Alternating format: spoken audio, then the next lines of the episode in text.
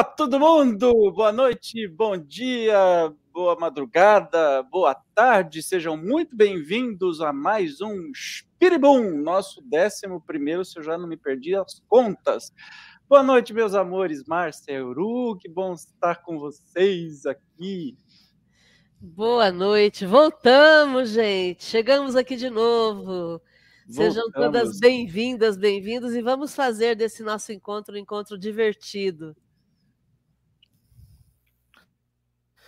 Olá, sejam todas, todos e todas bem-vindos, bem-vindas.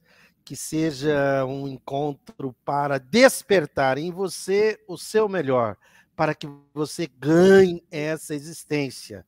Não estamos aqui para convencer você de nada, mas estamos aqui para gerar confusão na sua mente, para que você saia aí do comodismo, da zona de conforto, do buraco de acomodação. E também não somos donos da verdade, já sabemos disso há muito tempo. Estamos aqui para compartilhar informações. Vamos é juntos! É Gratidão, director! Vambora, vambora! Obrigado. A semana passada eu estava sem internetado, então por isso que a gente não conseguiu realizar. Peço minhas desculpas, mas estamos já novamente internetados. Vamos começar. Hoje o assunto é riqueza. E eu gostaria de compartilhar com vocês a minha única provocação do, da, da noite é sobre o tema. Preste atenção nisso. Eu não vou acabar presa, porque eu sou rica! Eu sou rica! Vocês viram? Eu não vou acabar preso Maravilha. porque eu sou rica! Riqueza serve para isso mesmo? Ah, meu pai, ele não para aqui mais. Ela Riqueza serve para isso? Ela continua é rica. rica né? Agora, agora tá no TikTok, né? TikTok rica! Riqueza é para isso mesmo? Para a gente se safar das porcaria? Para se dar sempre bem? É assim mesmo que funciona? E aí, Duraí, pode começar. Bom, é, é, a riqueza no nosso país ela ajuda ne, muito nesse sentido, né?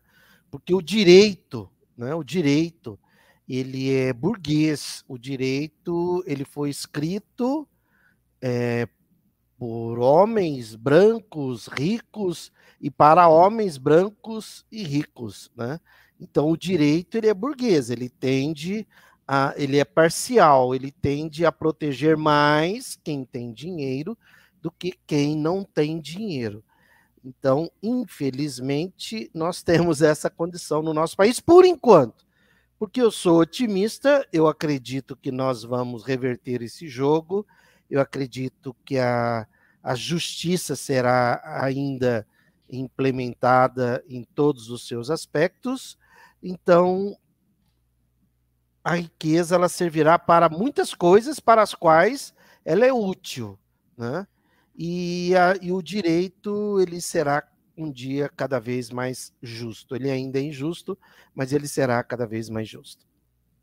Eu acabei de, de passar e não falei boa noite para as pessoas que estão aqui, então vocês me perdoem. Como eu disse, eu estou completamente perdido, pior do que um ca cachorrinho que caiu de caminhão de mudança ou um cego em tiroteio. Então vamos lá. Beth, boa noite de Goiânia, bem-vinda, querida, que bom que você está aqui. Elder Mira, boa noite, bem-vindo. Helenilda Mira também, boa noite. Aí, Elder, Helenira, vocês já podem dar boa noite um para o outro aí. A Beth, oba, maravilha, gratidão a vocês, nós que agradecemos. Cidinha Longa, Cidinha Longo, bem-vinda, seja bem-vindo, querida. E Helenilda também, que bom que estamos aqui. Bom, então vamos lá. E Márcia, então, vamos lá. É, a questão financeira sempre foi uma. O, o, o, ganho financeiro sempre foi usado, como o Uraí falou, por essa burguesia, né, por essa. É, é, as pessoas que tinham acesso ao dinheiro sempre tiveram acesso ao direito, né? E em função disso, o que acontece é que, com o passar do tempo, as pessoas que tinham dinheiro tinham acesso à educação. E isso acabou criando um abismo entre essas pessoas que tinham acesso à educação, ao conhecimento, e aquelas pessoas que, por não terem dinheiro, não tinham acesso ao conhecimento e à, à manufatura das leis, né? A pessoa que fica colocada à parte de todo esse processo, ela simplesmente se submete àquilo que está sendo dito. E, e aí a gente chega nesse sistema desigual em que vivemos hoje, em que cada vez os ricos ficam mais ricos e os pobres ficam mais pobres, como diz a música, por conta do, do fato de que não tem acesso ao conhecimento. Então a gente sempre fala sobre isso, né? Que educação é o que vai abrir as portas para que a gente possa começar a combater as desigualdades. É, o conhecimento, o acesso à leitura, à alfabetização, é, o combate ao analfabetismo funcional, que é quando a pessoa até sabe, tem o conhecimento formal, mas ela não sabe usar esse conhecimento formal. Ela lê, mas ela não sabe interpretar. Ela sabe reconhecer as letras, mas ela não sabe interpretar. Então, tudo isso vai provocando esse abismo entre as pessoas e vai deixando de dar as oportunidades das pessoas se posicionarem na sociedade e de acessarem aquilo que elas poderiam acessar se nós tivéssemos uma desigualdade menor, né? Por isso que a gente sempre vai falar sobre o combate à desigualdade nesses nossos encontros, porque uma coisa está ligada com a outra. E o fato da gente estar tá, é, em busca do conhecimento que liberta, como dizia Jesus, né? Conhecereis a verdade e a verdade vos libertará. O fato da gente estar em busca desse conhecimento que liberta é exatamente por conta disso. Né? A gente não vai sossegar enquanto a gente perceber que é esse o caminho, né? Olha, eu queria trazer uns dados aqui para vocês é, que eu estou é, colhendo neste momento. Deixa eu compartilhar a tela aqui. É, sobre a distribuição da riqueza no mundo. Aqui tem um mapa muito bem facinho de ser entendido. Olha que interessante aí. A riqueza está concentrada nos Estados Unidos, com 29,39%. Em seguida vem a China, com 17,7%. Né? E aqui, ó, Estados Unidos, China, depois Japão. Olha que interessante. Japão, um país daquele tamanho, o terceiro mais rico do mundo. Depois Alemanha. Eita. É, Reino Unido, França, Índia, Itália, Canadá e Espanha. E uma coisa muito interessante, olha esta daqui. Desigualdade aumenta no Brasil. Essa notícia é de 24, dia de São João, último passado. Desigualdade aumenta no Brasil e 1% da população concentra 50% da riqueza. Isso saiu no UOL Economia. Coisas que são perturbadoras, uh, especialmente quando a gente é, está tratando de um país onde, por exemplo, é, estamos com pessoas na fila dos ossinhos, né?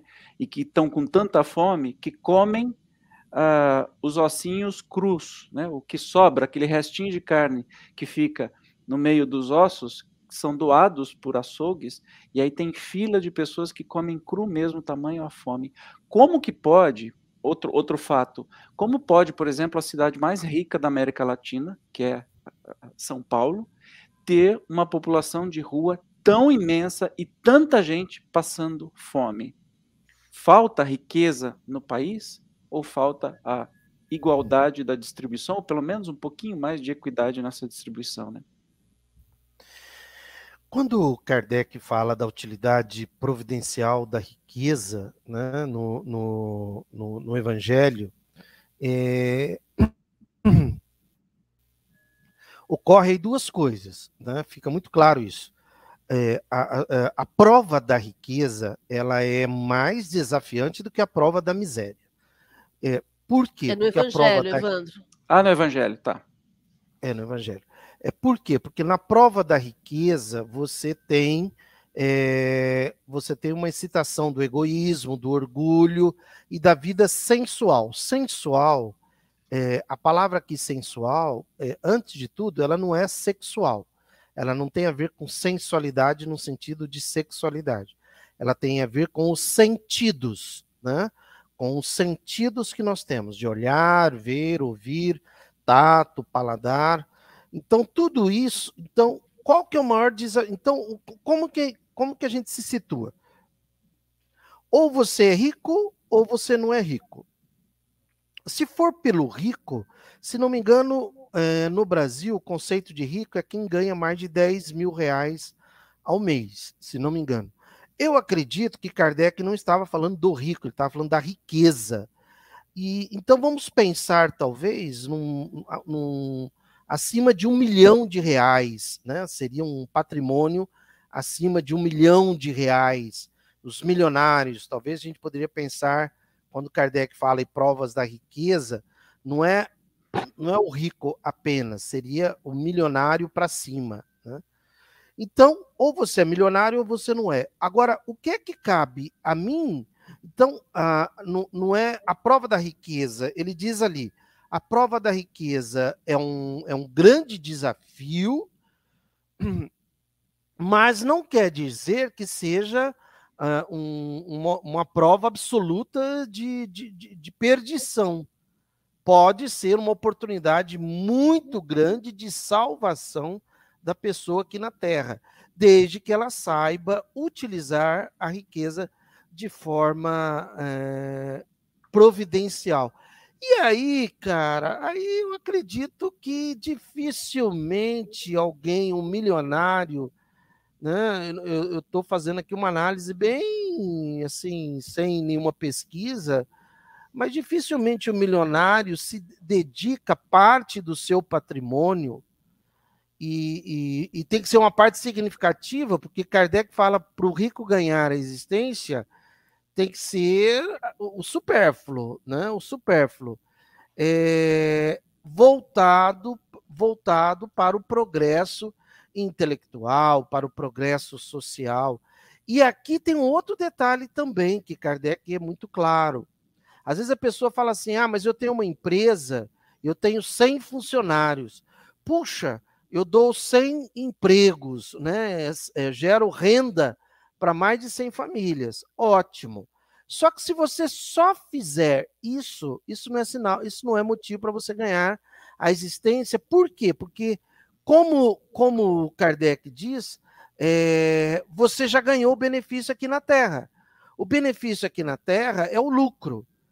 Então, se você ficar só no lucro, mesmo que seja oriundo de emprego aqui na Terra, é, quando você voltar para o mundo espiritual, não vai fazer muita diferença. Quer dizer, o que vai fazer a diferença é o quanto você promove de bem comum, e isso não é apenas emprego, não. É de intelectualidade, é de mentalidade, é de conhecimento, é de despertamento, é... enfim, é muito mais amplo do que a gente imagina.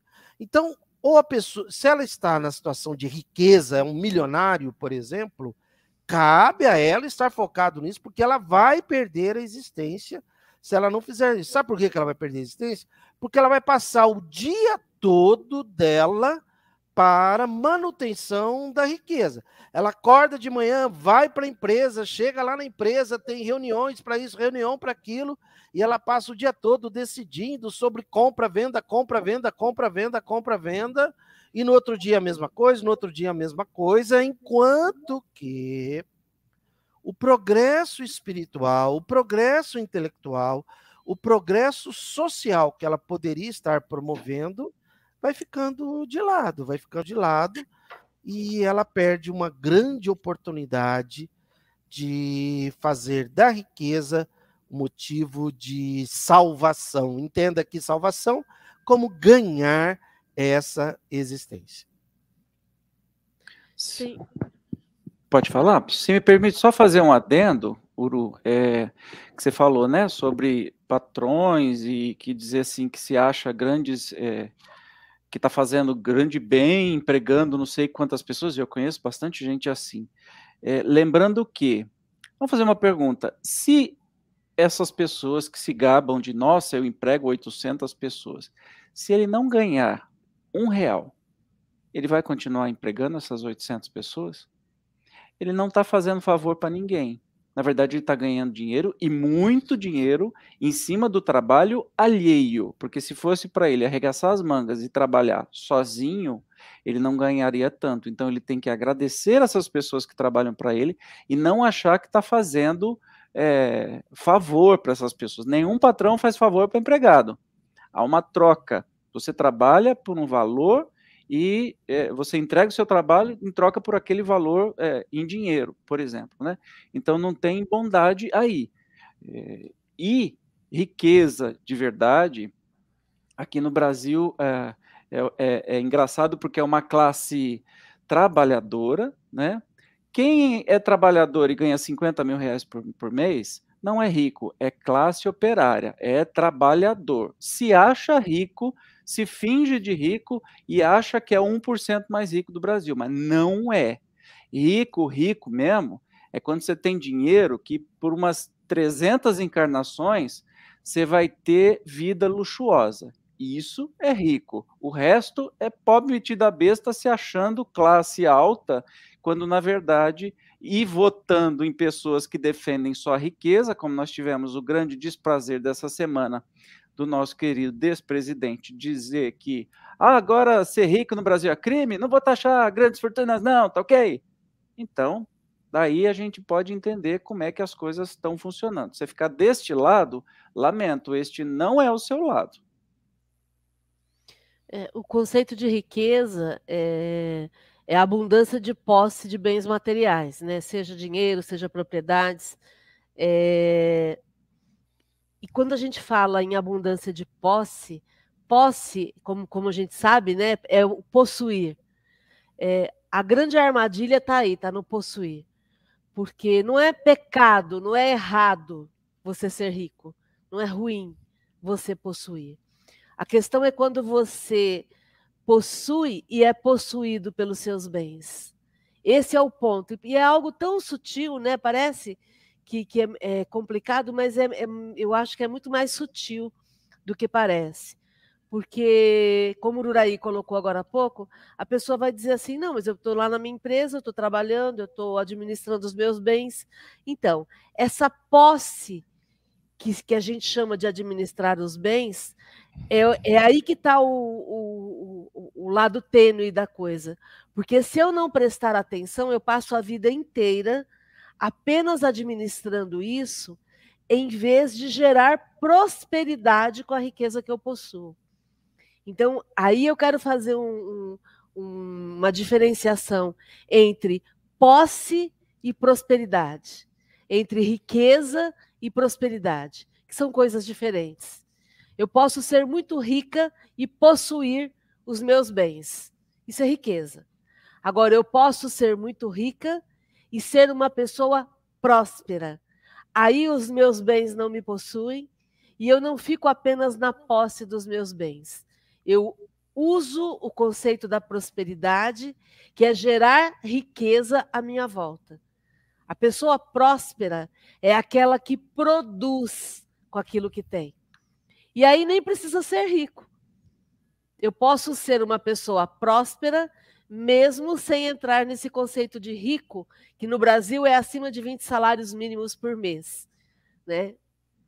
Então, eu posso trabalhar o conceito da prosperidade e fazer muito com aquilo que eu tenho. Porque em vez de ficar na posse e no acúmulo, eu vou ficar no gerar riqueza à minha volta. Só para a gente ir pensando um pouquinho sobre isso.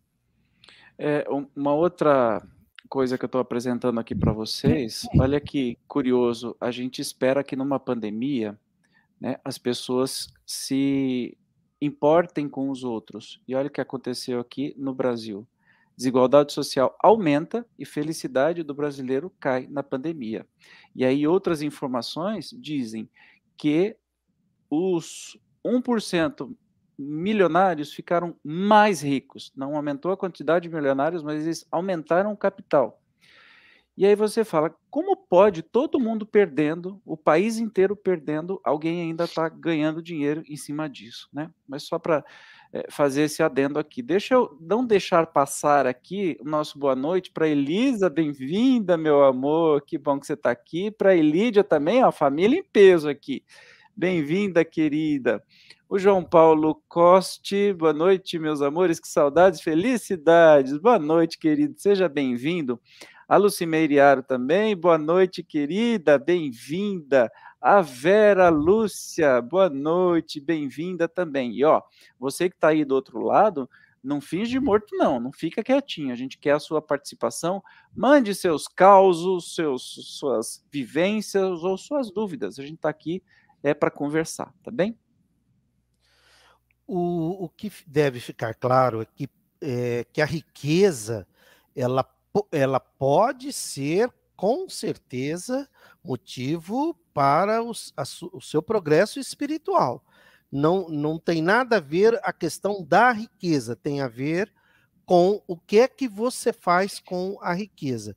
Por exemplo, aqui no item 10, né, no, no, sobre a verdadeira propriedade no Evangelho, tem lá, é, uma propriedade só é legitimamente adquirida quando é, da sua aquisição não resulta dano para ninguém.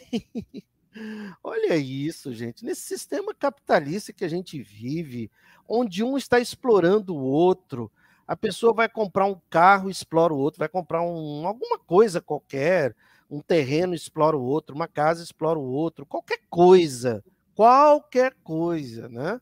Então, isso é um alerta para mim, é um alerta para você. Veja, ó, só é legítimo a, é, no sentido espiritual aquilo que na sua aquisição não resultar dano para ninguém. Quer dizer, está aí, está no evangelho, isso é claro. E isso é contra o capitalismo, porque no capitalismo é a lei do mais forte, é o forte explorando o fraco. Quando a gente fala em socialismo, já não no socialismo existe uma base que é a justiça social. Então, a verdadeira propriedade, é, se a gente pensar em mundo de regeneração, na, no mundo de regeneração não vai existir propriedade, ou você acha que vai instalar um mundo de regeneração aqui e a pessoa dona disso, dona daquilo, dona de casas, terrenos, é, fazendas e tudo mais. Peraí, amigo.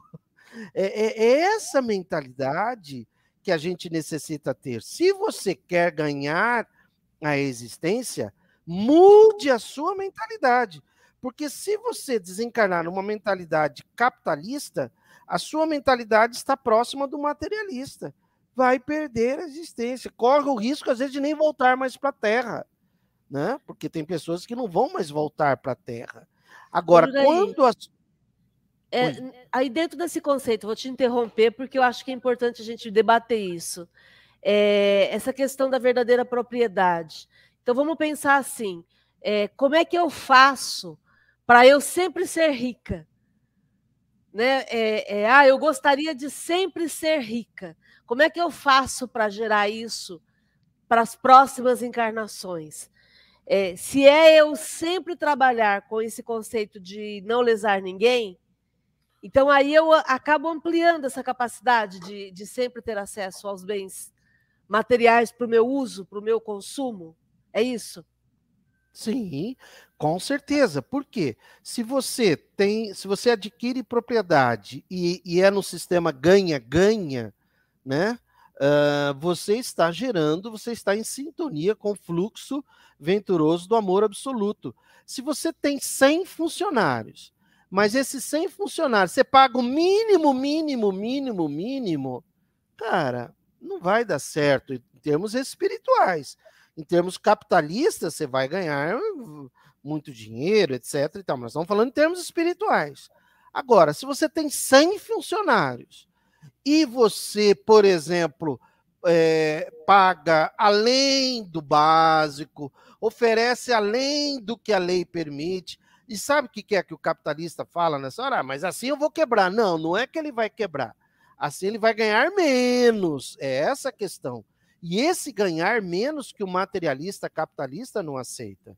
Agora, numa visão socialista, que, que poderia ser o dono de uma fábrica, por exemplo, de 100 funcionários, né? Ele pagar muito mais do que o mínimo pede. Ele Participação nos lucros, lucro, pelo menos, né? Ele compartilhar lucro, por exemplo, e ele vai ganhar muito dinheiro. Mas se ele já tem a visão espiritualista, ele não vai ter, ele vai sentir muito mais prazer, muito mais felicidade em saber que seus funcionários vão para o trabalho felizes do que vão para o trabalho porque tem que ganhar dinheiro, eh, eh, senão eles são demitidos. Então, o que, que acontece? É a visão da mentalidade. Quando Kardec, né? Kardec, ele tinha já essa visão é, é, não capitalista, né?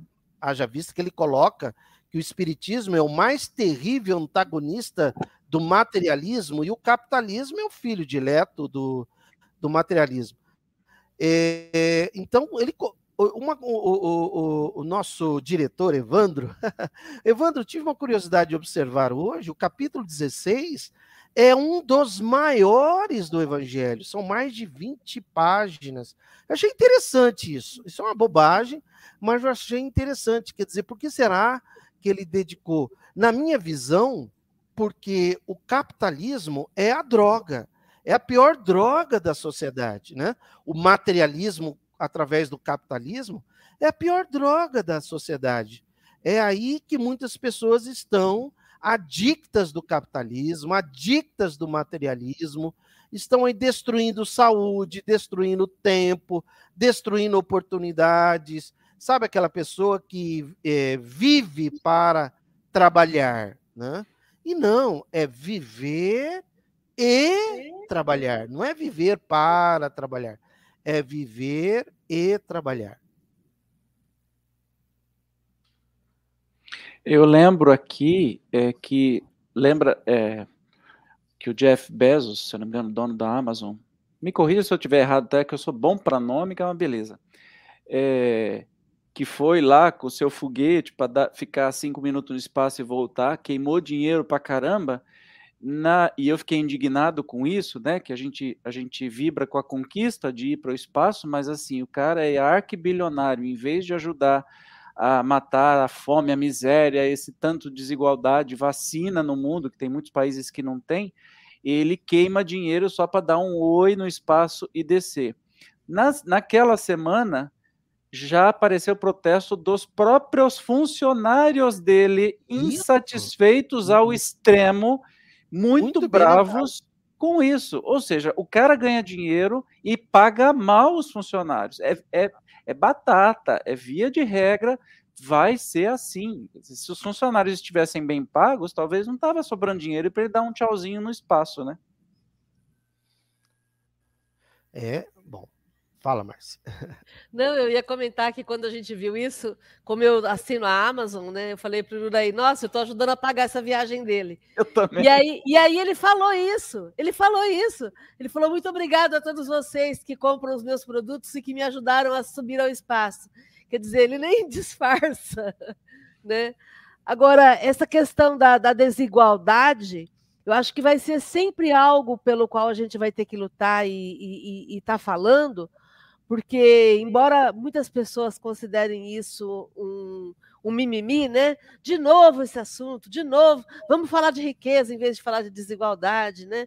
E por aí vai. A gente tem que entender o seguinte, que a prova da riqueza, ela é uma prova difícil de viver.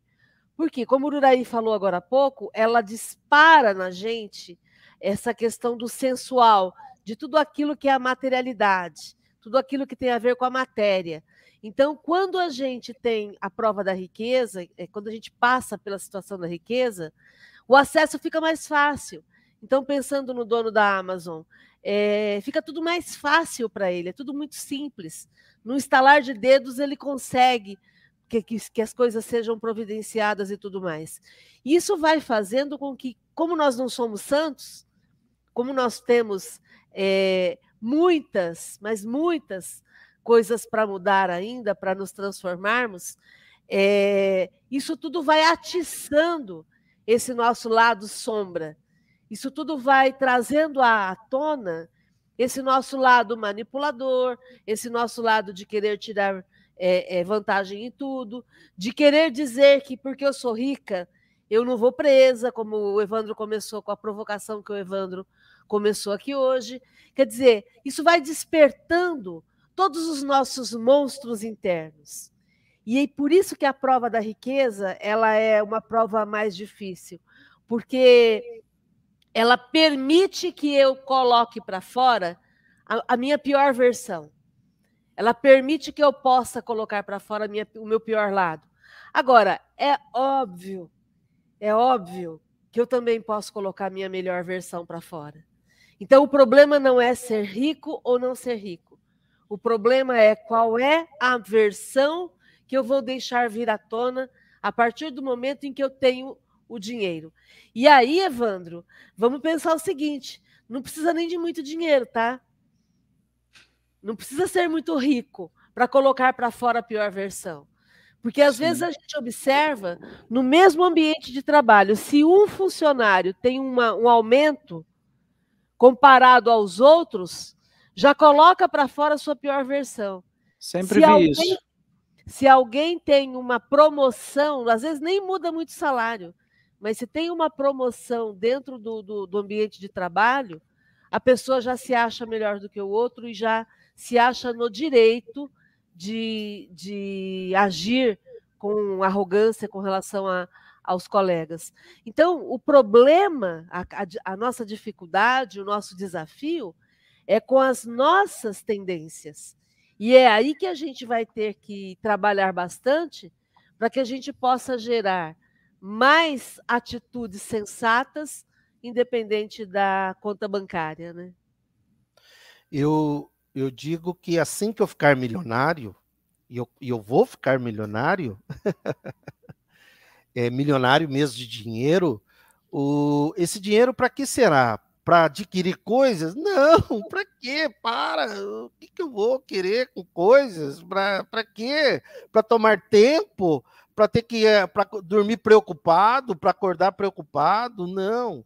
Todo esse dinheiro será movimentado para trabalhar a mudança de mentalidade das pessoas todo esse dinheiro tem uma, uma, uma, parte ali do evangelho que ele fala, do será drenado para o progresso intelectual.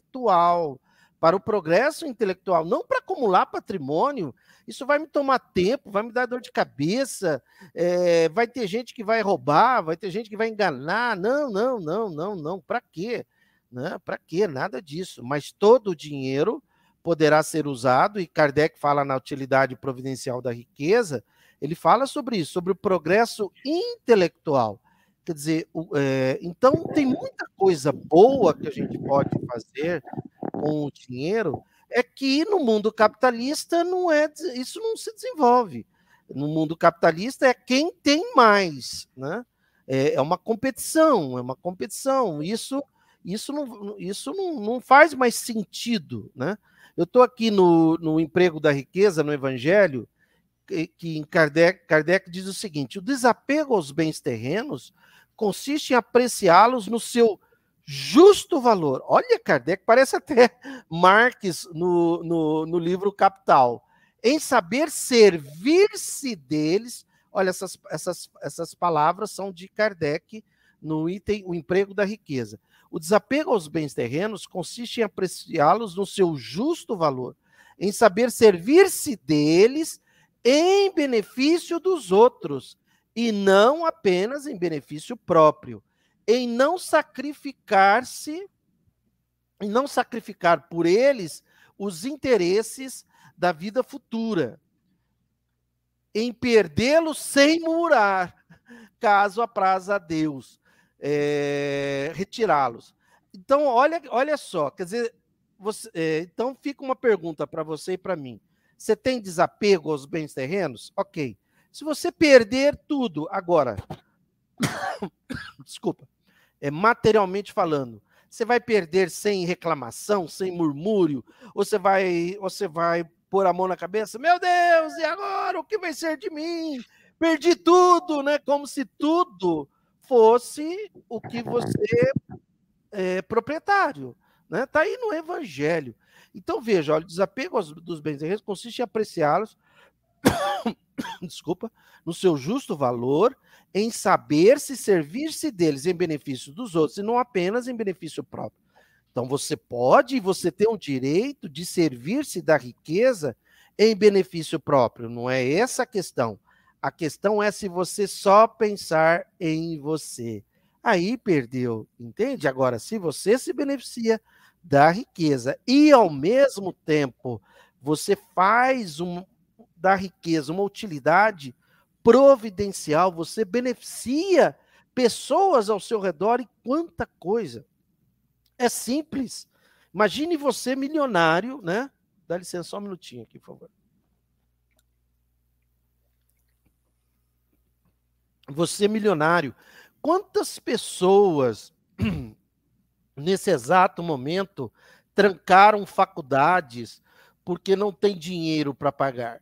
Você já imaginou você pagar uma faculdade para uma pessoa se formarem como professor, como pedagogo, filósofo, sociólogo, é, médico, advogado? Desculpa. Quanta coisa você pode fazer? é que as pessoas não veem isso como lucro, né? Ela, é, isso não dá lucro, então elas não pensam na vida espiritual. E aí, o se que você. que eu vou ganhar com isso, né? Exatamente. Se você tem a visão espiritual, lembre-se, você vai morrer e vai chegar o momento. Estou falando isso para você, estou falando para mim. Vai chegar o nosso momento em que, de uma hora para outra, tudo é tirado. Até teu nome não vale mais nada. E aí, olha o que está no Evangelho, é, diretor, eu achei isso muito legal. Kardec coloca lá que é, no mundo espiritual, é, é numa parábola, né, é, ele cita lá que a pergunta será: que trazes contigo? Imagina você chegando no mundo espiritual e, e, e sendo feita essa pergunta, né? Que trazes contigo? É curioso. É, Márcia, é, pode fazer suas considerações, aí depois eu vou, porque o pessoal está falando bastante aqui, tá, vai ficar gostoso. Eu quero emendar o fato de que tem uma frase que é, é conhecida e que as pessoas falam que é assim, é, é, para se referir a alguém que é rico, né? Fulano é tão rico, tão rico que só. É, fulano é tão pobre, tão pobre que só tem dinheiro. Eu já ouvi essa frase várias vezes. Porque as pessoas acham que ser rico é apenas ter ganho financeiro, é apenas ter abundância financeira. Ser rico é ter um capital econômico, que aí é o financeiro, mas também ter um capital cultural e um capital social. Esse é o conceito do rico. Então, quando você tem, além do dinheiro, você tem cultura, você estuda, você conhece, você se informa, você vai aprender. E além disso, quando você é, tem também o capital social, que é quando você tem uma, um network, uma rede de relacionamentos, né?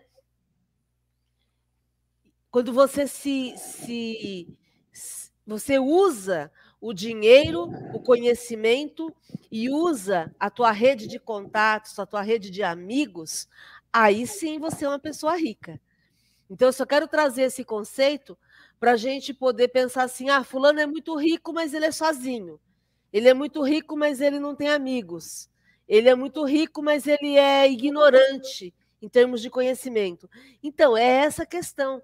O conceito de riqueza é você ter tudo isso dinheiro, conhecimento, rede social, rede de, de, de amigos e ser próspero. Aí a gente fecha, né, Ururaí?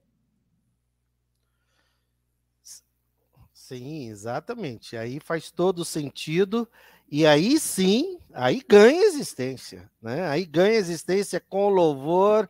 E a hora que e, a, e assim que desencarnar, quando te perguntarem que trazes contigo, você estará levando uma riqueza espiritual, intelectual, uma riqueza pelas experiências, uma riqueza pelo progresso social que você promoveu, né? Não é apenas pelo lucro, mas pelo progresso social que você promoveu. É, deixa eu ler aqui a, as participações. É, Elmo está dando boa noite, seja bem-vindo, querido, não tem problema, o atraso depois retira, você pode assistir desde o começo aí, tá tudo certo. Mercedes, meu amor. Ah, não, não é Mercedes, não. É outra Maria das Graças, Guzmão Toledo. Oi, amigos. Senti falta semana passada. É muito rico esse momento. Nós também, querida. Seja muito bem-vindo. Desculpe, confundi com a Mercedes. Deve ser a saudade lá. Elenilda Mira, seja bem-vindo, Elmo. Eu falei que ia rolar. Elder Mira, penso que a sociedade ainda não percebeu que divindade nos fez todos ricos. Os talentos da parábola talvez exista uma cobrança a Deus, ingratidão disfarçada que usamos a desculpa do não ter para não ajudar. É o que a Marcia estava falando agora sobre a riqueza que a gente estava se referindo, né, que é só do dinheiro, a riqueza material, mas há outro tipo de riqueza, inclusive a intelectual que você constrói, você acumula, aliás, e que custa muito dinheiro também, então, tem pessoas que preferem investir no carrão do momento, tem gente que prefere investir em comprar livros, assistir filmes, ir a peças de teatro, porque são investimentos, também você está construindo a sua riqueza intelectual. E essa riqueza intelectual não acaba no caixão, né? Você Oi, leva contigo. Me, você me fez lembrar de uma coisa muito legal. Quantas vezes você vai assistir um show ou uma peça de teatro e quando você sai daquele evento cultural, não tem dinheiro no mundo que pague o que você sentiu.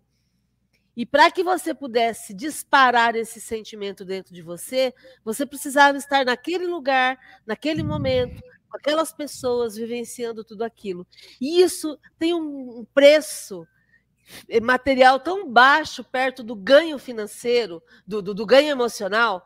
O custo financeiro é tão pequeno perto do ganho emocional que a gente tem, porque você leva isso para o resto da vida. Exatamente. Experiência, é né? Comprar experiência. comprar experiência é eterno, não comprar coisa, né? Quando você compra experiência, é, é você compra para sempre, para a eternidade. E sabe que eu tenho uma esperança nesses, nessa molecada que está vindo, que tem pesquisas já dizendo que esse pessoal não está afim de acumular nada, não não é. tem sonho de comprar casa, não tem sonho de comprar carro, é, eles querem verdade. viajar, eles querem curtir experiências, eles querem adquirir conhecimentos. Olha os espíritos novos chegando aí para a transição, né? A gente eles querem compartilhar, olho, né? Tudo é compartilhado. Exatamente. A Beth está falando. compartilhado, moradia compartilhada, né? Isso. Trabalho exatamente. compartilhado. Exatamente, tá? Co tudo, né? Co-working, co-living, co cocô, não, esse não precisa compartilhar. A Beth está dizendo: o que pensar das pessoas que acumulam dois cargos, um no estado e outro no município, enquanto muitos capacitados estão desempregados? Pois é, Beth. Daí a justiça, que sem a justiça não há felicidade. Que que cada um pensando? segundo suas obras, né? que está pensando esse povo em acumular, acumular. É um materialista, acumular. é uma pessoa materialista, capitalista, é, que irá responder por isso, porque tem um detalhe: a pessoa ganha dinheiro de um lado, por, por isso que a, a Beth está dizendo, mas ela vai, a própria lei vai cobrando, perde por outro lado, entende? E, e essa mentalidade de injustiça, Beth, talvez essa pessoa não volte mais para a terra.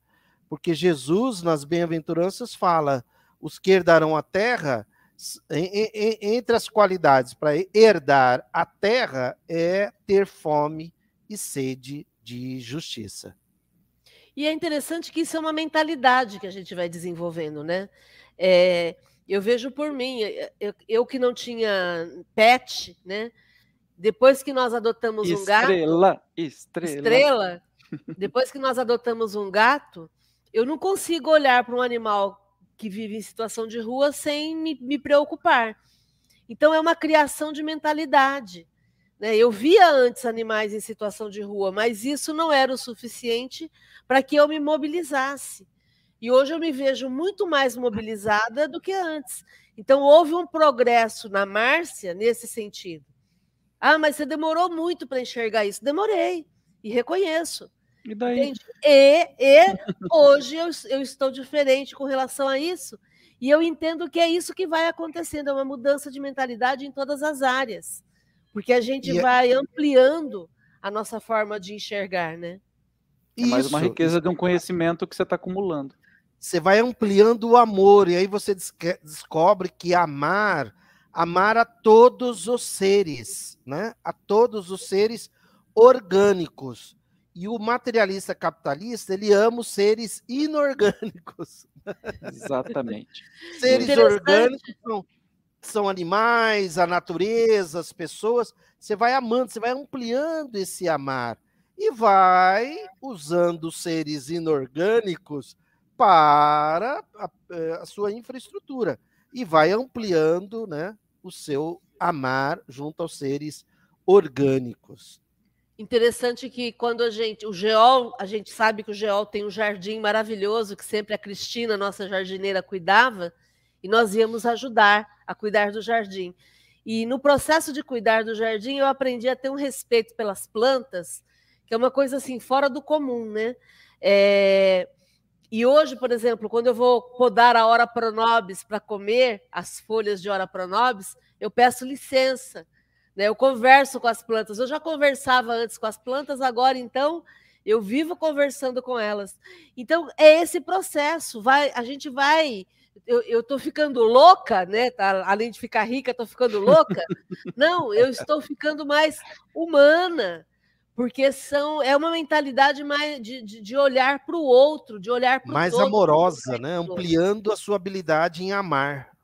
Mais amorosa. Do mesmo jeito que eu amo a cadeira quando eu vou arrastar a cadeira, eu amo o carro, o carro quando eu vou dirigir, eu amo os objetos, eu amo também tudo aquilo que é inanimado. E vou amar também a moeda, vou amar o dinheiro, vou amar a, a, a possibilidade que isso tudo traz. É, mas, na verdade, todo o processo começa dentro de mim, né? Isso aí. A Beth está dizendo: eu também vou ficar rica! E o Evandro sabe para onde vai o dinheiro. É, é, curioso, porque a Beth está jogando na loteria e ela quer ficar rica e ela vai investir em, na arte, vai investir especialmente em artistas, em desenvolvimento de arte, em educação artística e tudo mais. E, vai ganhar, Beth. E eu vou começar a jogar na loteria também. Eu não perguntei, Uru, você vai ficar rico que jeito? Vai jogar na loteria também ou você tá com alguma maracutaia e não estão sabendo? Não sei. Eu... Talvez na loteria, seja lá o que for, não sei. Eu vou começar a jogar essa semana. Por nunca, enquanto, nunca tive tá, tá nas mãos do, do, universo aí. Eu já, informei o universo. Vamos ver o que, que o universo está pronta. É isso aí. A Celina, meu amor, beijo, querida. Que maravilha de palestra ela está falando. A Tainá Vansan está dizendo: no fim, o dinheiro é uma ferramenta palpável e quantitativa para representar poder. Quando a moeda não existia, usávamos produtos. Quando o dinheiro é irrelevante, influência vira moeda. Exemplo: politicagem. Falou tudo, Tainá. Falou tudo. Exatamente isso. E, e, é legal a gente observar que hoje, em muitos lugares, nós vemos o escambo voltando à moda, as pessoas fazendo a troca né? A permuta, a gente mesmo aqui no, no, no consultório, muitas vezes existe permuta de serviços. É, e isso é uma tendência, porque, na verdade, quando você é, reconhece que você tem um valor e sabe quantificar quanto você custa, você está agregando valor àquilo que você faz. Então, isso também é um conceito legal para a gente desenvolver aqui. Tem muitos profissionais bons que não sabem cobrar. Tem muitos profissionais bons que não sabem ganhar dinheiro. Por quê? Porque não conseguem gerar valor próprio. E aí isso tem tudo a ver com o que a gente sempre fala aqui sobre o alto amor. Comece a se admirar, comece a gostar de você, comece a focar naquilo que você faz de bom e precifique isso. Se dê valor, porque isso também é gerar riqueza. Não vai gerar riqueza enquanto não aprender a precificar. Muito bem, só continuando. Não se venda aqui. barato, né, né Evandro? é isso aí. Não, não pode, não pode. Jovens mais projeto Nova Terra por Vitor está dizendo muito massa, pessoal. Obrigado, bem-vindo. Se você for o Vitor ou se você for jovem, enfim, seja bem-vindo. Edis, estou por aqui só ouvindo. Abraço a todos. Bem-vindo, meu amigo. Você é sempre bem-vindo. Reconhecer e ter ação de melhorar. É isso aí. E a, a, a Tainá está dizendo, Uru, minha mãe falou que o presidente também é orgânico. Tô lascada. Olha, esse presidente, que para mim é um representante oh, das trevas. Não, aqui não vai baixar. Terra, né? não, não, não vai abaixar, não, não vai abaixar. Ele, ele está né, fazendo a parte dele. Tainá, pois é, avisa a mãezinha, a Verinha, para ela amar o presidente e ficar bem longe dele em termos de mentalidade, né? Porque é se ela ama o presidente, ela não cria nenhum vínculo de ódio junto a ele, né? Então a gente ama o presidente e, e nós temos o direito de criticar, nós, porque senão a gente perde o bom senso. Que história é essa? Né? E fique bem longe em termos de mentalidade, que na sua mentalidade não esteja o que existe, não tenha o que existe na mentalidade dele. Né? É, o, o amor liberta, o ódio prende. Então, se você não quiser ir para onde o, o, o bolso coisa vai, então ame-o. Melhor coisa. Continue criticando, mas ame. Ame-o e Batista. Ame-o e deixe-o. Né? Tinha lá na, na, ditadura ame ou deixe o Brasil? Não, ame e deixe. É a melhor coisa. A Bruna tá dizendo: Oiê, cheguei atrasada e vacinada. Ai, que chique, gente. Isso é uma riqueza. Isso é uma baita de uma riqueza, gente. Saúde, né? Temos, o temos acesso à saúde. aí, né? Então. Temos duas vacinadas, né? A Elisa a, e a Bruna. A Elisa, a Elisa a foi essa semana, é verdade. Eu, a semana que vem, eu vou. Sexta-feira, o Jorge vai. Para sermos imunizados. Oh, coisa chique, bem. Coisa boa. Coisa boa. Não é para Pfizer, tá passada, mas não tem problema. A Cida Tomo, querida tia Cida, boa noite, queridos, adorando a palestra. Obrigado pela presença de vocês. Muito bom ter você. Continue falando, viu? Porque a coisa fica mais animada quando vocês estão falando com a gente Sim. aqui. É, bom, então fala, Márcia.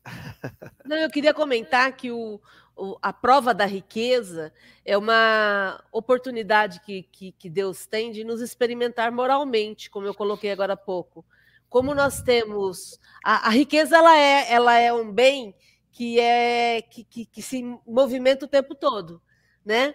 O dinheiro muda de mãos o tempo todo, a riqueza muda de, de, de mãos o tempo todo, e aí, em função disso, nós vamos trabalhando o nosso lado, o nosso aspecto moral.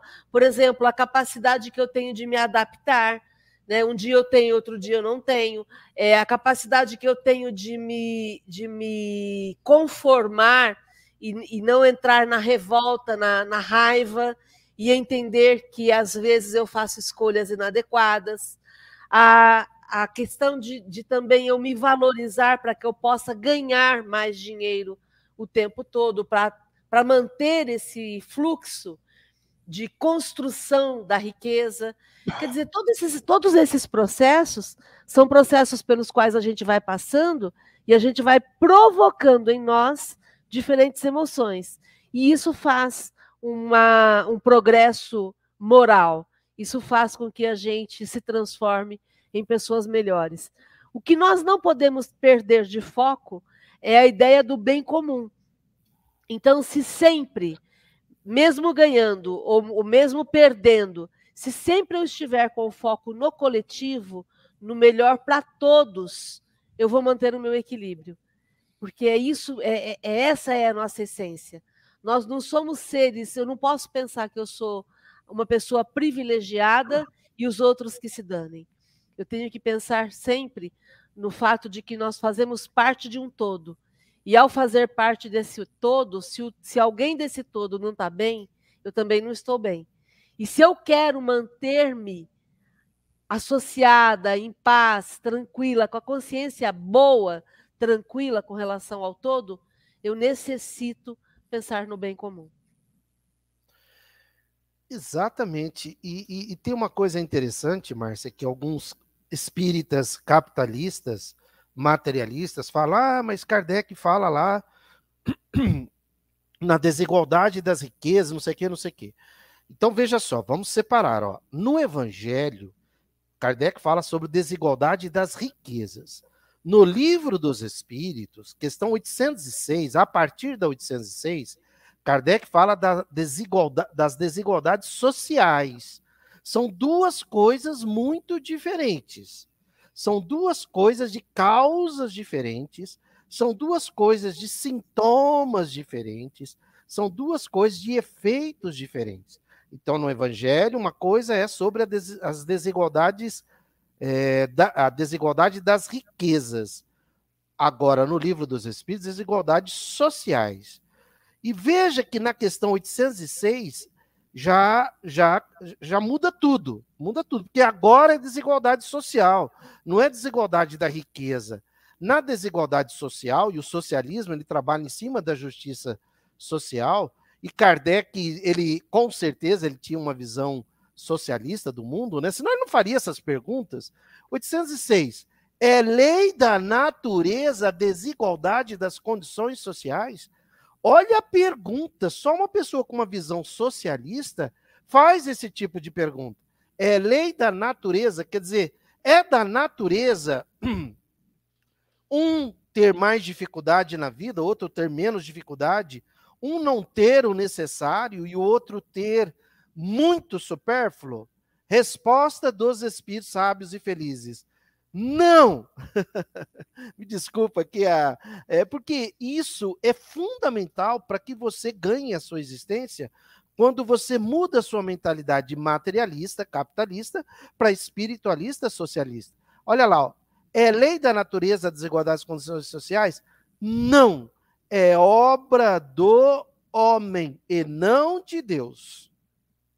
Então, lá na desigualdade das riquezas, a abordagem é com relação às riquezas. Agora aqui é com relação a desigualdades sociais. Então, ou seja, a pobreza, a fome, a, a miséria é, é, é, da lei da natureza? Não, não. Não são e estados aí, naturais, né? Oi? Não são estados naturais, é uma não, consequência de... desse estado de coisas em que vivemos. O, o, é, é simples. O, se você quer saber se é uma lei natural ou não, pense assim: se é uma lei natural, é bom para todo mundo.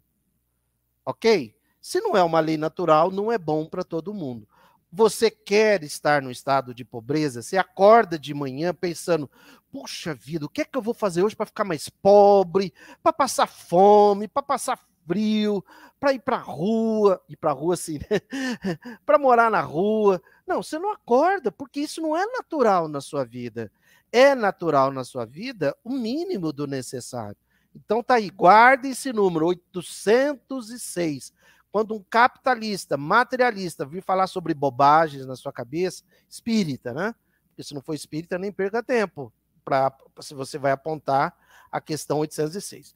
Mas ainda só para continuar. Aí vem Kardec de novo e pergunta: algum dia essa desigualdade desa desaparecerá?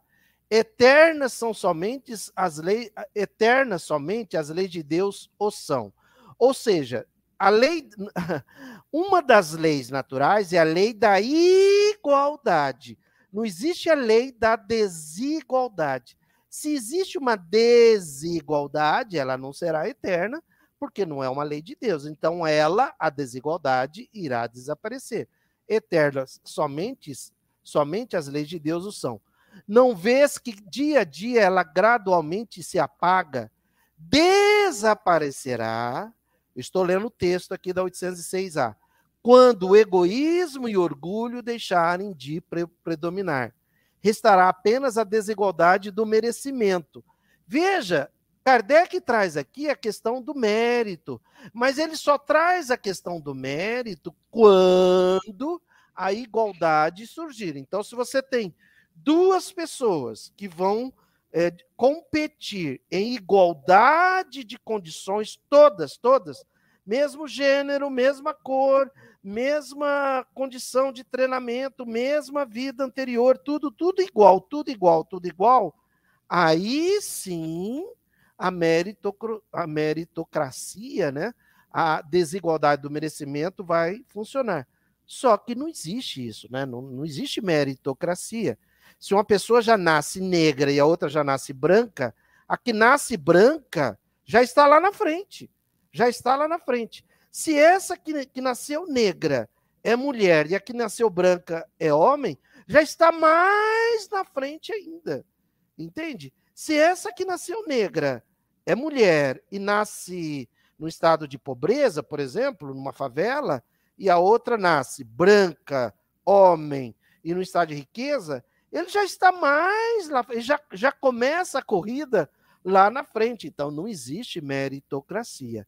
E como que a gente vai? Então, primeiro, a gente necessita combater essa desigualdade social, porque isso é obra do homem, questão 806. Só não pensa nisso os egoístas e os orgulhosos, que estão mais preocupados no que ele tem, estão mais preocupados no que ele está acumulando, no que ele está juntando, do que pensar no outro, do que ampliar esse amor junto ao outro. Só para terminar aqui, dia verá em que os membros da grande família dos filhos de Deus deixarão de considerar-se como de sangue mais ou menos puro. Só o espírito é mais ou menos puro, isso não depende de posição social. Então vai chegar um dia, e isso é no mundo de regeneração, e por isso que cabe a mim e a você que queremos ganhar essa existência, já implantarmos desde agora as sementes do mundo de regeneração. O, o, o, diretor Evandro, eu, eu tenho uh, as minhas loucuras, né? eu penso o seguinte, voltando lá na lei do trabalho, eu penso que um dia, aliás, eu aprendi isso em 2005, quando eu fiz o curso do FIB, Felicidade Interna Bruta, é, na Dinamarca, por exemplo, já acontece muita coisa nesse sentido, quando o homem só trabalhar quatro horas por dia. Entende? Não faz sentido a gente trabalhar quatro horas por dia. Ah, mas eu tenho que pagar as contas. Não, cara, você tem que pagar o teu supérfluo. Você tem que pagar. Você falou, você falou que não faz sentido trabalhar quatro horas por dia. É o contrário, né? É, não faz sentido trabalhar mais do que quatro horas por dia. Porque não é trabalhar, não é viver para trabalhar. É viver e trabalhar. O tra... E outra, quando Kardec pergunta é, a, a, como se deve entender o trabalho, sentir-se útil. Vai, vai amanhã cedo lá na rodoviária, no terminal rodoviário aqui na, na nossa cidade ou na sua cidade, pergunta para 10 pessoas que estão lá, pergunta para elas se elas estão indo trabalhar porque elas têm que ganhar o salário ou porque elas se sentem úteis. Eu me sinto um privilegiado. O meu trabalho, eu me sinto útil. No meu trabalho, é, é, eu, eu, eu tenho essa sensação de utilidade. Mas a grande maioria, 97%, trabalha por causa do dinheiro. Não é aquilo que eles gostariam de estar fazendo. Não é para, não é aquilo. Eles fazem porque tem um salário lá e eles têm que obedecer e ficar quietinho. Quer dizer, isso é horrível, uma tragédia humana. Então, no mundo de regeneração, nós vamos, a gente já pode pensando sobre isso, trabalhar quatro horas por dia e o teu outro dia você vai investir na intelectualidade, na tua evolução espiritual, você vai investir no esporte, você vai investir em muitas, você vai fazer aquilo que você se sente útil e não fazer porque você tem que trabalhar, porque senão você não recebe aquele salário mínimo do mínimo do mínimo do mínimo do mínimo que foi ali. E aí, viu, não, depois eu falo sobre outras. Eu quero só, é, é, já que você falou isso, eu gostaria de compartilhar aqui uma realidade que vocês já sabem, mas é, que tem marcado é, a minha vida desde quando eu conheci vocês, né? É, que eu os conheci na, na pior situação possível de, de, de, emocional que eu me encontrava, graças ao trabalho, né? É, que eu sofri assédio moral e foi tenebroso, desenvolveu úlcera, úlcera de estômago, problemas é, psiquiátricos e tudo mais.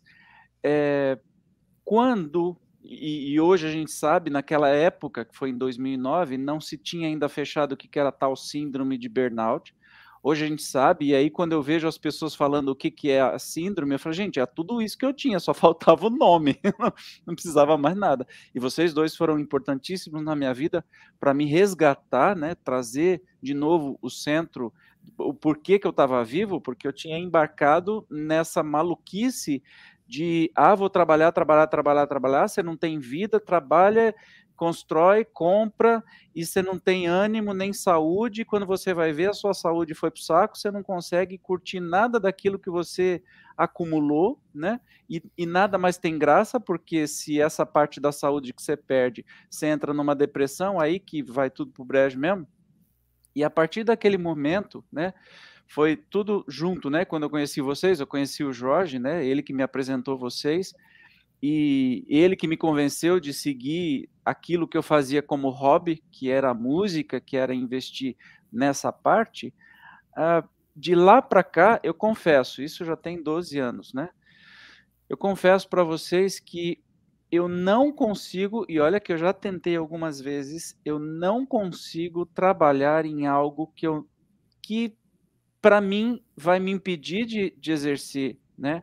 Essa, essa, eu também acho, Uru, que eu sou útil, né, para as pessoas com a minha arte, com os trabalhos que eu faço.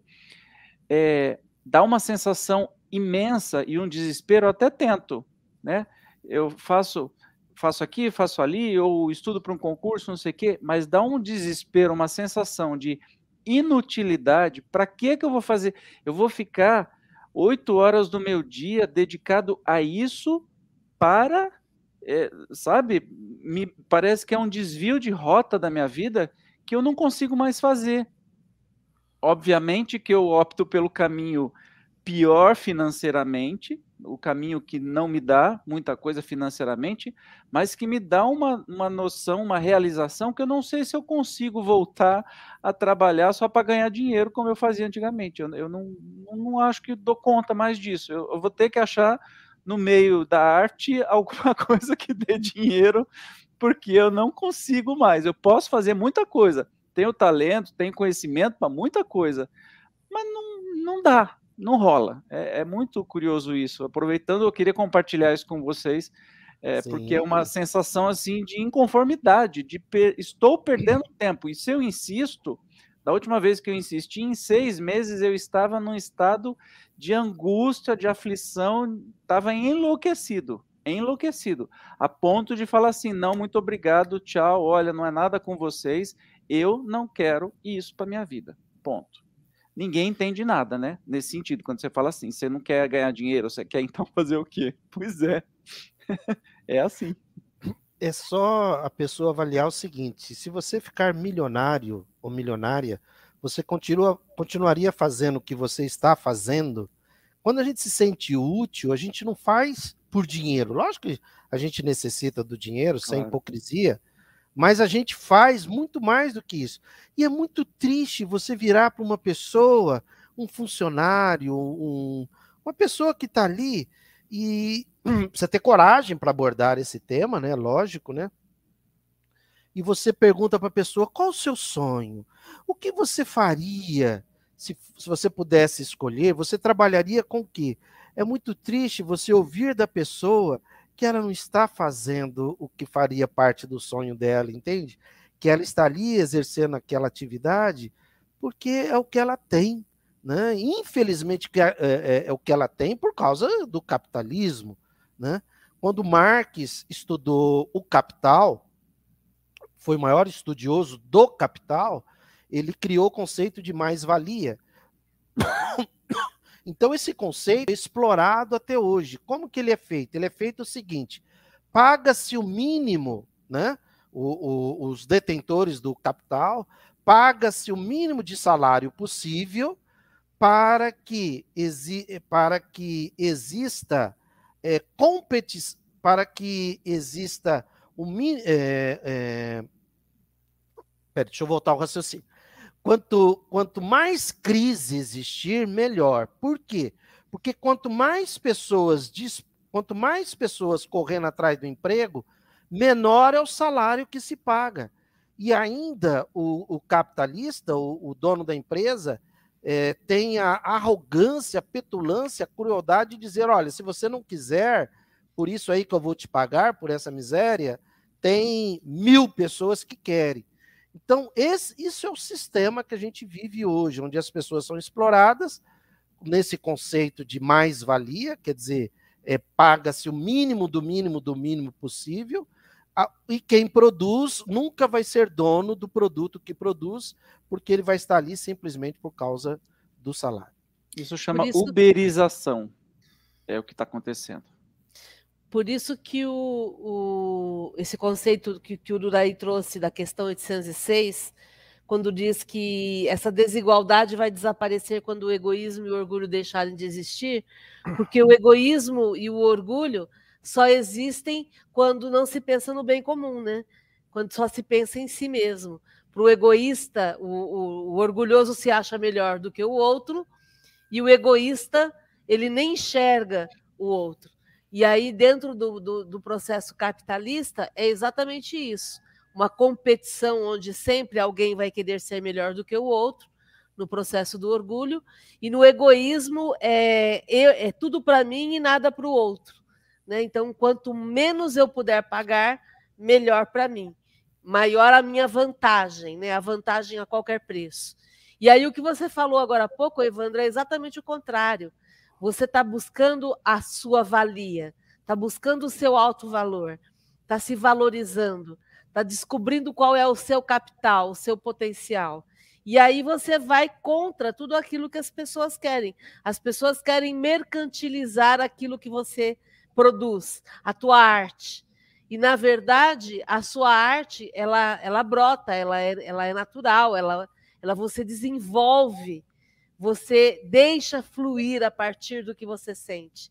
E, e não dá para precificar isso, né? No sentido de que, olha, eu vou te pagar para você compor uma música. Me entrega a música aí que eu tô com o dinheiro aqui. Não é assim que funciona. Né? Você vai trabalhar todo, todo o lado emocional, todo o sentir, para que você possa se inspirar e produzir. E isso só estando bem. Exatamente. É isso que entra o Jorge na, na, nas paradas, porque quem bota preço é ele, porque eu vou fazer tudo de graça, gente. É coisa que eu mais gosto na, na vida.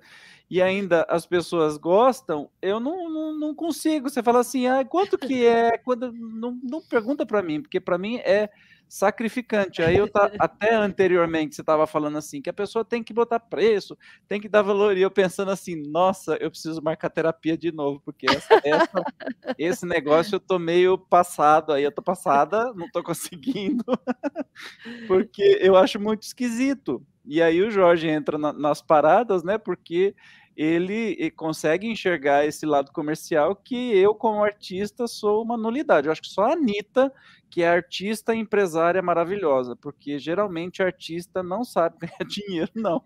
Ele não dá conta de fazer isso. Deixa eu só ler aqui, antes do de você falar, o Helder está dizendo assim: penso que causa todas. É, que a causa de todas essas desigualdades sociais está descrita na resposta dos espíritos nas perguntas 715 a 717, no necessário e no supérfluo. É, exatamente. Então fica Sim. a dica aí, olha lá, o Uru está confirmando 715 a 717, para ler todo dia antes de dormir, tá? É, olha que legal, Side Science, muito bem-vinda, que coisa boa. Exatamente, ainda acúmulo de função. Isso prejudica de várias formas todas as pessoas que precisam trabalhar. Não, nem, nem vou comentar, já comentando, desses oficiais de exército, aeronáutica, marinha, que estão tirando 100 mil reais por mês no meio de uma pandemia gravíssima, com gente passando fome, acumulando, acumulando, acumulando. Ah, pelo amor, esse, esse país está muito imoral. O que, que é isso? Então, aí, nessa questão salarial, eu, eu penso assim, essa é, um, essa é um, uma ideologia minha, e eu acredito que acredito nela e penso que isso ainda vai acontecer. É, eu, eu entendo que está na hora de uma renda universal básica. É muito simples, todo mundo ganhar 300 dólares, todo mundo assim. Quem necessitar. Né? Quem necessitar ganhar 300 dólares, vai dar em torno aí de 1.500, sei lá, é, 5 vezes 3, 15, um, um pouco mais de um salário mínimo. Imagine todo mundo ganhando, todo mundo ganhando no mínimo 300 dólares. Aliás, o, o aquele que era senador, que, nossa, é, que agora é vereador em São Paulo, o Suplicy. Suplicy. O Suplicy, cara. Esse cara Esse cara, para mim, é. Nossa, eu sou, eu sou fã dele, porque ele é de uma Ele humildade. Ele era existe, né? senador, mas ele tem uma ideologia em fazer pelo próximo. Ele se candidatou a vereador, cara. Não existe na história um senador que se candidatou a vereador, entende? E foi eleito, obviamente. Ele luta pela renda básica, no caso brasileira, né? É, para todo mundo ter uma renda básica. Cara, isso, isso, se a gente ama o próximo, a gente deveria estar lutando no mínimo por isso. Eu vou mais longe, tem projetos nesse sentido, né? De uma renda universal básica. Todo mundo ganhando o mínimo. Entende? Ah, mas não sei o que, cara, não vem. Qualquer desculpa sua é orgulho ou é egoísmo. O Estado providenciar isso. O Estado tirar dinheiro lá de cima, né? Taxar a fortuna, taxar as grandes fortunas, jogar lá embaixo e, e diminuir os salários. Onde você viu um militar como esse que a gente, como alguns que a gente tem aí, um militar que se ajoelha para capitão, cara, ganhar mais de 100 mil reais por mês? Eu entendo, na minha visão, na minha ideologia, que nenhum servidor público deveria ganhar mais do que 30 salários mínimos. Já está ótimo. 30, no máximo 30 salários mínimos. Mas nem de forma alguma, nem que fosse por adendo, adicto, não sei o quê, não sei o quê. É um escárnio isso. Lá, né? Tá? De fo- forma alguma. Você quer ganhar 100 mil? Vai para a iniciativa privada, vai para a empresa privada. Mas não no, no serviço público. Porque no serviço público, acima de tudo, tem que prevalecer o interesse em servir. Por isso chama-se um servidor público. Por isso que é servidor, Servir, Em servir. Por isso que é servidor. Se não, cara, vai, você quer ficar milionário, que é um direito seu, vai para a iniciativa privada, mas não no, no serviço público. Então, eu entendo que essa é uma ideologia que eu particularmente tenho, eu acredito que a gente ainda vai, eu vou viver até os 97 anos, se a Márcia me ajudar nesse sentido, e até lá eu vou ver isso sendo implantado. Todo mundo na Terra Você tendo uma renda básica mínima. Essa, Eu, eu essa achei que doutora é ele ia falar assim. Tá? Eu achei que ele ia falar assim: eu vou viver até os 98 se a Márcia permitir. Ué, é ela que faz a Não, comida que você come, então Não, se ela 98 permitir, não. você Aí é bebe, senão É não bebe. 97. Ah, só 97. Então Você tá que lute. É, é 97. A Beth tá dizendo E, assim: Cara, já pensou nesse frio, todo mundo hoje, amanhã cedo, todo mundo tendo o seu cafezinho preto quente para tomar, o seu leite quente, o seu pãozinho, todo mundo, mas todo mundo. A, a, a Noruega, eu me lembro do dia que eles comemoraram quando eles, quando eles tiraram a última pessoa em situação de rua, entende? É, é, isso foi uma comemoração, cara. Olha que coisa. Aqui em Rio Preto tem 800 pessoas em situação de rua. Né? Em São Paulo, você, você começou citando no começo, né, é, Evandro, de hoje, mais rica tem da América Latina. 25 mil pessoas em situação de rua. Né? 25 mil pessoas em São Paulo, cara, em situação. Então imagine amanhã aceitar. todo mundo tendo o seu cafezinho preto, quentinho, o seu pão, a sua manteiguinha, o seu cantinho para morar, né, não importa. Aliás, na Noruega, se acredita que eles desenvolveram, teve algumas pessoas, Evandro, que, que escolhem, tem algumas pessoas que escolhem morar na rua. E isso é, é, é um direito da pessoa. O que, que eles fizeram? Eles desenvolveram umas casinhas é, é, móveis com rodas, de entende? apoio. onde a pessoa leva para onde ela quiser, só que ali dentro ela está protegida do frio, da chuva, do calor. Ali dentro ela tem o mínimo que ela para ela se sentir valorizada. É isso que é, isso sim Mas é amar ao próximo. O resto é egoísmo, é orgulho, é, é querer acumular patrimônio e vai perder a existência mesmo. Vai, vai perder a terra, inclusive, né? Vai embora da terra. É, mas para isso acontecer, como você está colocando, a gente precisa combater esse conceito do egoísmo, do acúmulo pelo acúmulo. É, é essa questão. Pra A quê, né? riqueza do acúmulo, do acúmulo pelo ter, o acúmulo pelo acúmulo, não leva a lugar nenhum. Leva ao, ao quê? A, a paradeira, a energia parada, o apodrecimento. Como a gente muitas vezes vê, a pessoa guarda o dinheiro debaixo do colchão e o dinheiro mofa, né? apodrece. É, é, é essa a questão. Então, o combate tem que, tem que começar é, com a mudança de mentalidade. Igual a, alguém colocou Márcio, agora há pouco temos... aqui, as crianças sendo, sendo orientadas para que elas as crianças sendo educadas por uma nova mentalidade. É bem isso. É por bem isso, isso que está na hora. Por isso que está na hora da gente combater o machismo, combater o racismo, combatermos o feminicídio, combatermos a misoginia, combatermos a homofobia, LGBTQI, fobia, mas combatermos o capitalismo, cara. É, da, é, daí que tudo começa. Não que isso é mais importante. Está tudo é, integrado. Mas essa história do capitalismo, nós, o capitalismo já fez a parte dele, já deu. Ele teve a parte dele, tudo. Tanto é que eles falam, o socialismo, eles falam como superação do capitalismo. Não é para Pra... Uma evolução do capitalismo, é né? Uma evolução, exatamente. Né? Por quê? Porque aí esse conceito de acumulação de patrimônio por exploração de mão de, de, de, de, mão de, de pessoas vai sendo desconstruído. Vai sendo desconstruído. Eu me lembro que uma vez, quando começou a pandemia, e a Djamila Ribeiro, ela que é um, uma socióloga, uma pessoa maravilhosa, e o pessoal questionando, né, negócio de, de emprego, e ah, mas é, eu preciso de uma funcionária na minha casa para limpar a minha casa. E ela usou uma frase, cara, que aquilo ficou na minha mente, a Márcia sabe Forte, qual é, né? Forte.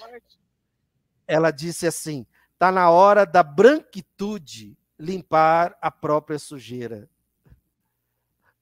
Olha isso, cara. Tá na hora da branquitude começar a limpar a própria sujeira, em vez de ficar escravizando pessoas negras, né? Para ficarem limpando exatamente. Olha ela, esse diretor é o cara, hein? Esse diretor é o cara. Olha aí a grande Djamila, que a gente não conhecia e eu tive a alegria de conhecê-la graças a Elisa, né? Que foi ativista, quando a Djamila esteve aqui em Rio Preto, lá no, no SESC. Maravilha, meus Nossa, amores. Maravilha.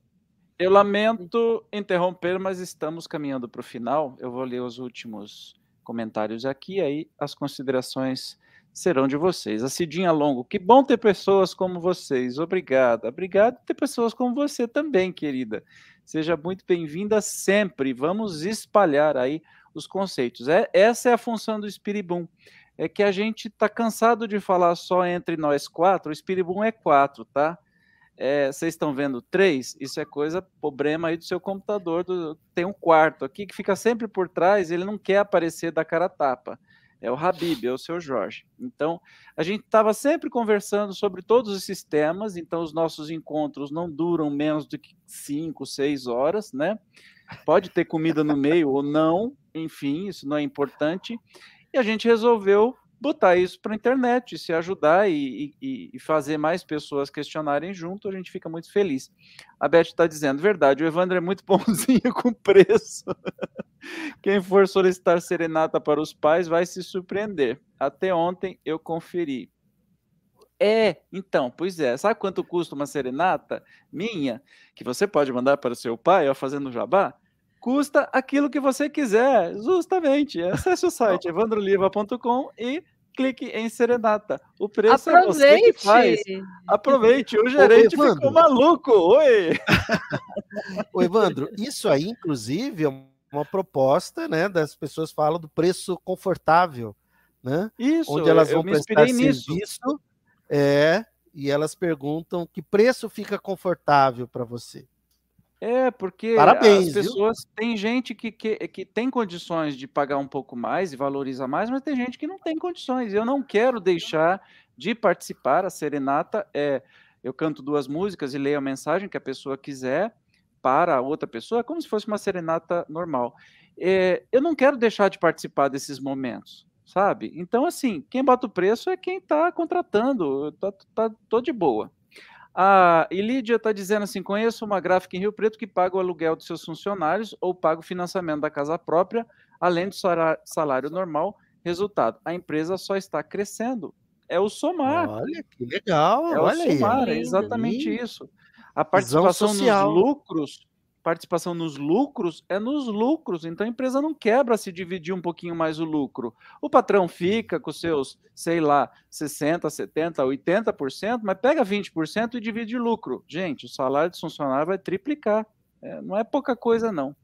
E por fim, Helenilda Mira, obrigado, adorei a palestra, que sejamos ricos em amor. É isso aí, querida. Bom, palavras finais de vocês, senão o Facebook expulsa a gente daqui a pouquinho. Bom, eu quero só encerrar a minha participação é, chamando a atenção para o fato de que dá para a gente fazer mais com menos, com aquilo que a gente já tem. É, é possível a gente desenvolver a mentalidade de riqueza e essa mentalidade ser passada também para outras pessoas. É um trabalho que necessita cada vez mais de adeptos para que a gente possa ter um grupo de pessoas fortemente focadas em se transformarem em, em, em pessoas prósperas, onde quer que elas estejam. Esse é o meu objetivo, é, é nisso que eu acredito, e eu entendo que dessa forma a gente vai transformar o ambiente, o ambiente em que a gente vive num ambiente melhor para se viver. No livro Céu e o Inferno, ou A Justiça Divina segundo o Espiritismo, de Kardec, onde ele traz uma lista de 17 espíritos felizes, a minha referência é um dos espíritos, é a Condessa Paula.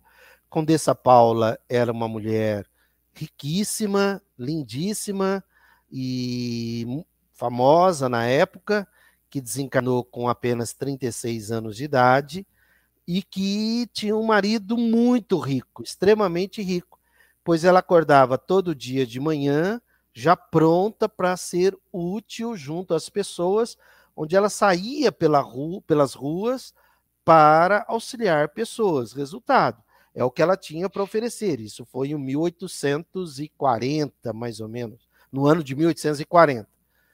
E ela tinha uma mentalidade do quê? De justiça social. Aliás, os 17 espíritos que se comunicam, que Kardec traz essa mensagem, os 17 espíritos têm um tripé. Eles, eles, eles têm um padrão. O padrão é de espiritualidade, justiça social e felicidade, que é o padrão que eu acredito que, é o, que faz parte da minha ideologia, inclusive. Então fica aí esse convite junto a você. É, ou é, o que cabe a cada um de nós? Compartilhar a riqueza material e intelectual que nós temos e também compartilhar a mentalidade, desenvolver a mentalidade de justiça social. Quanto mais você provocar isso, quanto mais você ampliar isso, mais pessoas ter, teremos pensando na justiça social, questionando o capitalismo e transformando a terra. Lembre-se que os que têm fome e sede de justiça é que herdarão a terra. E antes do amor vem a justiça. Faça pela justiça que você vai ganhar, pela justiça social, que você vai ganhar, irá ganhar essa existência. Maravilha, muito obrigado para você que está aqui. Até uma hora e meia de, de conversa, de bate-papo. Obrigado pelos seus gentis comentários uh, compartilhamento de experiências. Isso enriquece o Espiribum. E, de novo, terça-feira que vem, às 21h05, estaremos ao vivo. Quem não puder participar ao vivo, pode entrar no, nos canais e vai assistir o Espiribum, mas é muito mais legal ao vivo.